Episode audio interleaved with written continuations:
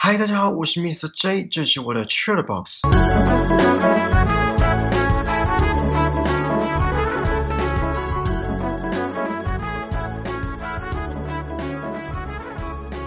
大家还记得小时候玩的游戏吗？比如说一二三木头人、跳房子、踢毽子、放风筝、打陀螺、打弹珠等等。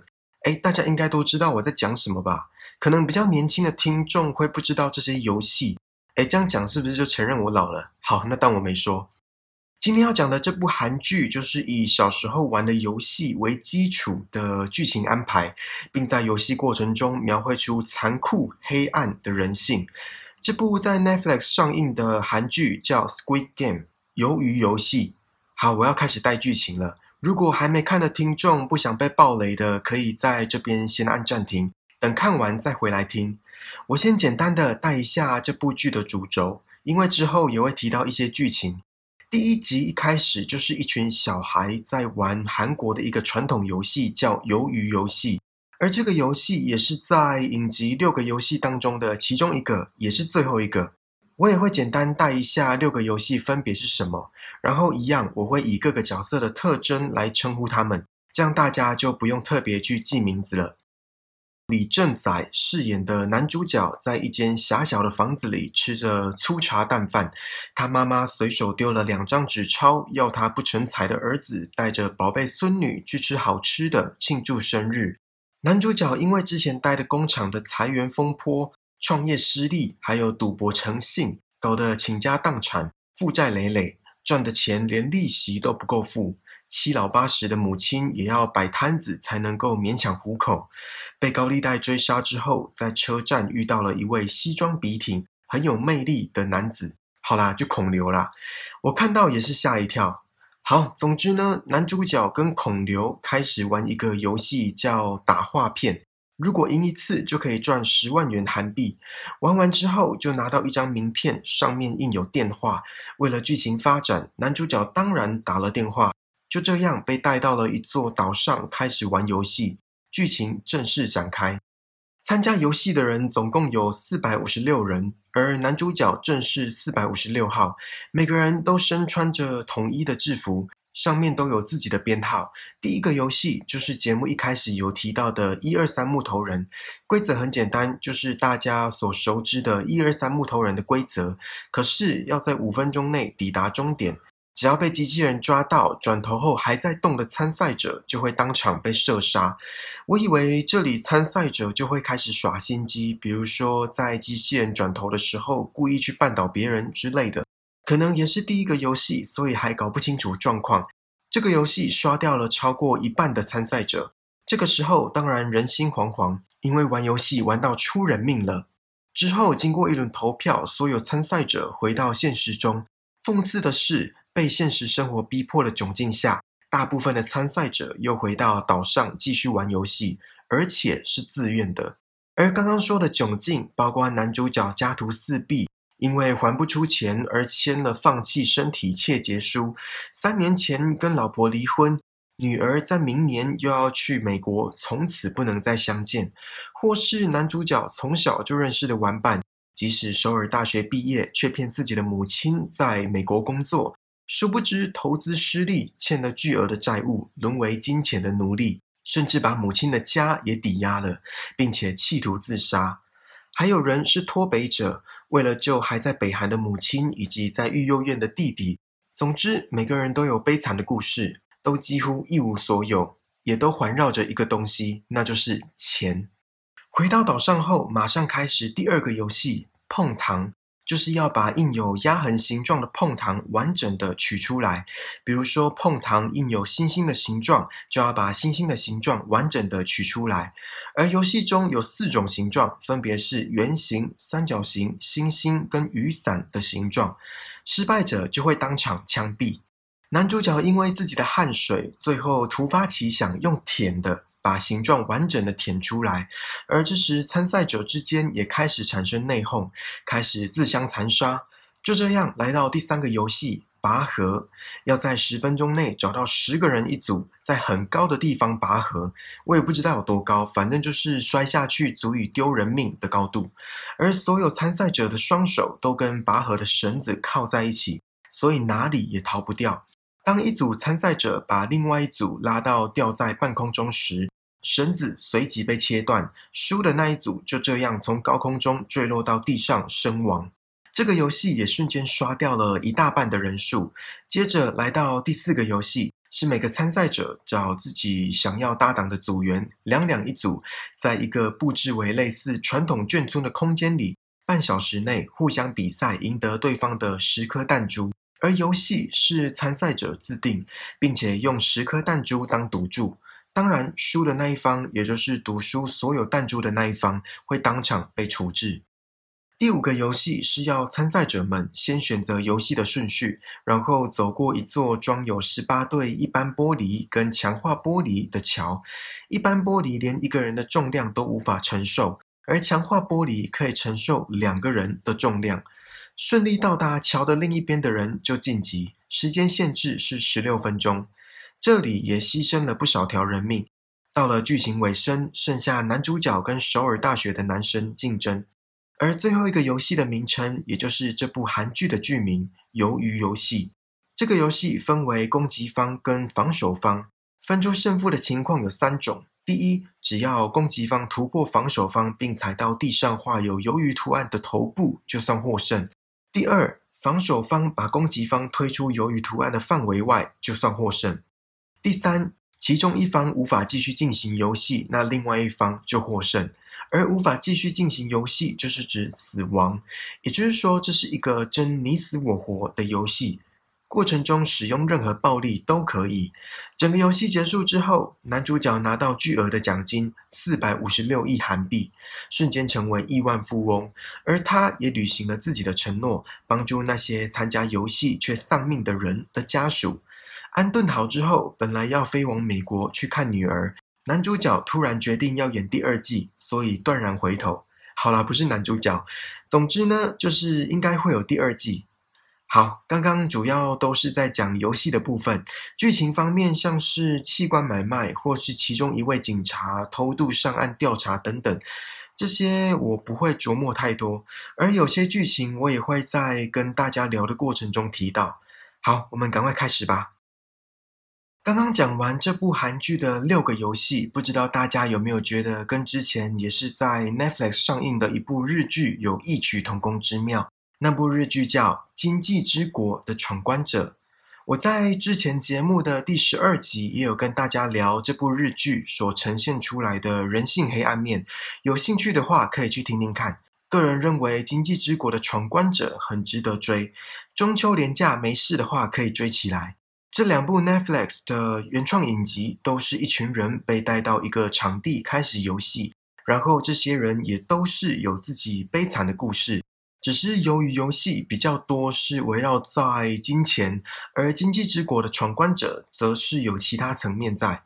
血腥程度，我觉得经济之国的闯关者略胜一筹，还有排场的部分也是经济之国的闯关者比较有诚意。游戏的内容，呃，由于游戏因为是以小孩玩的传统游戏为主，主要是靠力量还有运气取胜。而经济之国的闯关者当中，需要用到策略性的思维，角色之间也都要斗智，所以复杂度就比较高。讲到这里，好像经济之国的闯关者压倒性的胜利。呃，也不是这样讲。由于游戏还是有很多值得探讨的社会议题层面，像是前几集可以看到，男主角虽然很穷，可是还是很善良。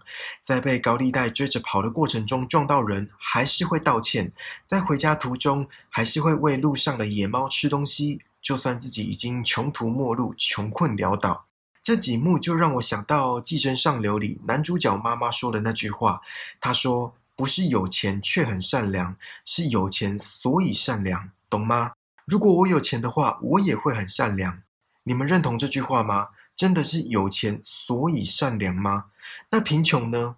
如果一个人贫穷，是该善良还是不善良？如果套用到那句话的逻辑，是不是就会变成贫穷却很善良，而不是贫穷所以善良？不管是哪一句话，都道尽了现代人在资本主义的社会里挣扎生存的困苦与无奈。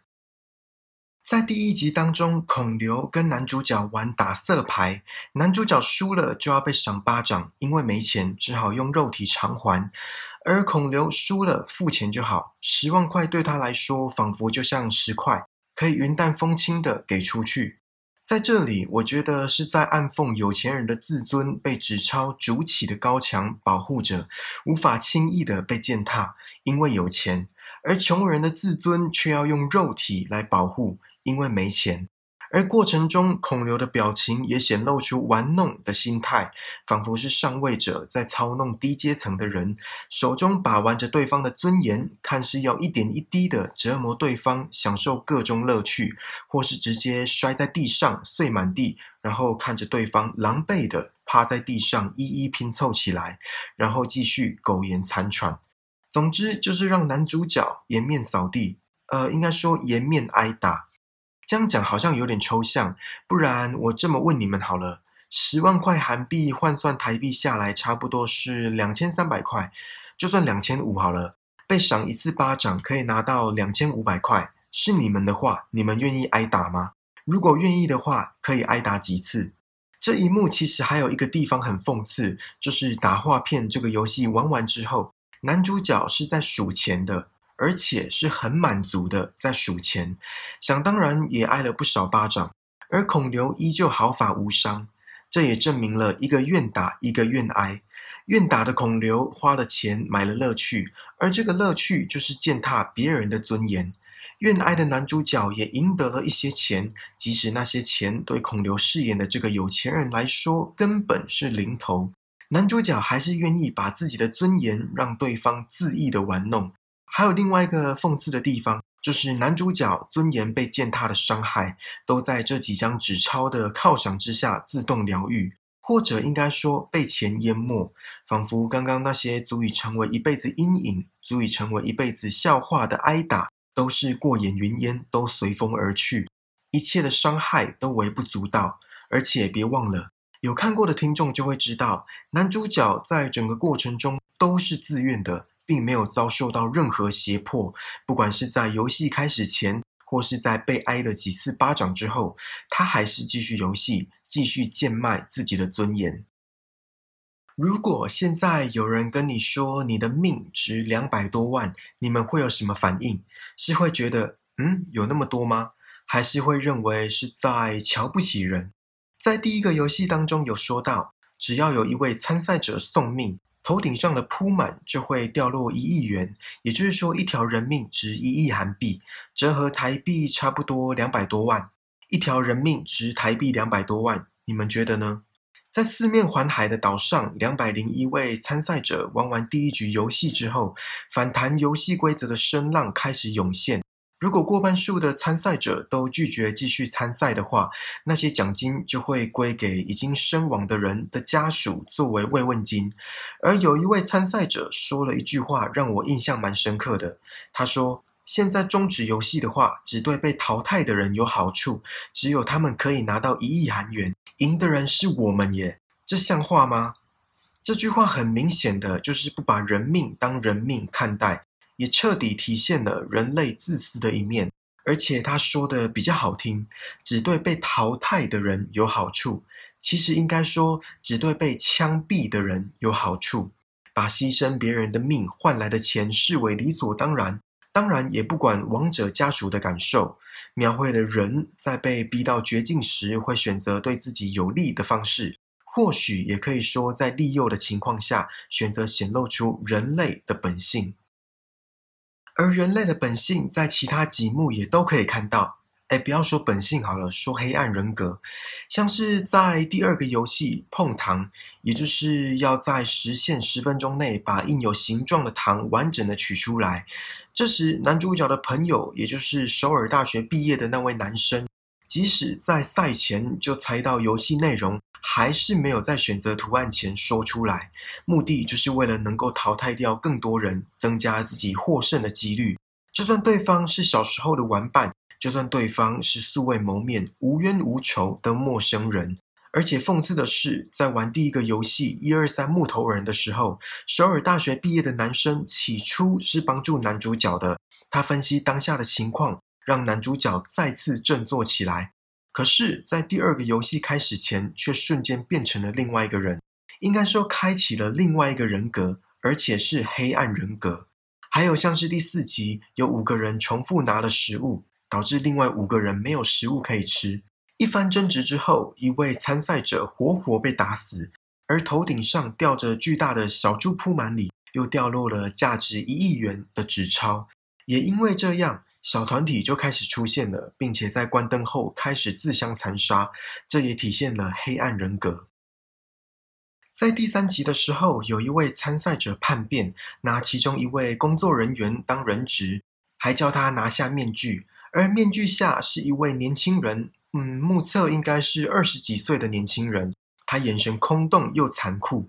我觉得是在暗示当今社会的年轻人，不只是在韩国，可能全世界都是暗示当今社会的年轻人对于人生、对于未来毫无希望，没有任何寄托。就像叛变的参赛者问的那句话：“像你这样年幼的孩子，为什么会变成这样？你们觉得呢？是为什么？”那这句话里的“这样”又是指什么？是在指游戏中看着别人不断丧命而无动于衷，还是在指就算被挟持当人质，就算被枪指着，还是没有一丝恐惧？而且还有讽刺的一点。虽然游戏中倡导人人平等，可是那些身穿红色衣服的人也是有阶级之分，正方形高于三角形，高于圆形。而刚刚说的讽刺的点，就是被挟持当人质的男生，就是戴着印有正方形形状的面具，也就是说，相对地位比较高的上位者。这里也说明了，就算必须冷酷无情，就算必须把处理尸体当作日常。这位年轻人还是选择戴上面具奉献自己，因为这样就可以爬到比较高的社会地位，享受比较多的权利。更是在嘲讽在游戏外面的世界，年轻人不管怎么努力，还是沦为底层阶级的人。即使还是有阶级制度，不过或许在这座岛上的阶级制度比外面世界的阶级制度还要公平。在节目的最后，祝大家中秋节快乐啦！虽然现在疫情没办法尽情的烤肉，如果连假没事的话，可以拨点时间来看看这部韩剧，还蛮过瘾的。或是刚刚提到的日剧《经济之国的闯关者》。那如果有跟我一样没有廉价的听众们，也不要灰心。虽然我也不知道要灰心什么。好啦，总之呢，不管有没有廉价，都祝大家中秋节快乐喽！下次会分享这部《鱿鱼游戏》的下集。好啦，这次的 c h a t Box 就到这里喽。希望你们还喜欢今天追剧闲聊的内容，请记得帮我订阅这个节目，然后打新评分、留言，并且分享给身边可能对 Squid Game 鱿鱼游戏感兴趣的朋友。更重要的是，此时此刻在听 Podcast 的你，在听我说话的你，让我们一起把人生过得更精彩吧。我们下次见，拜拜。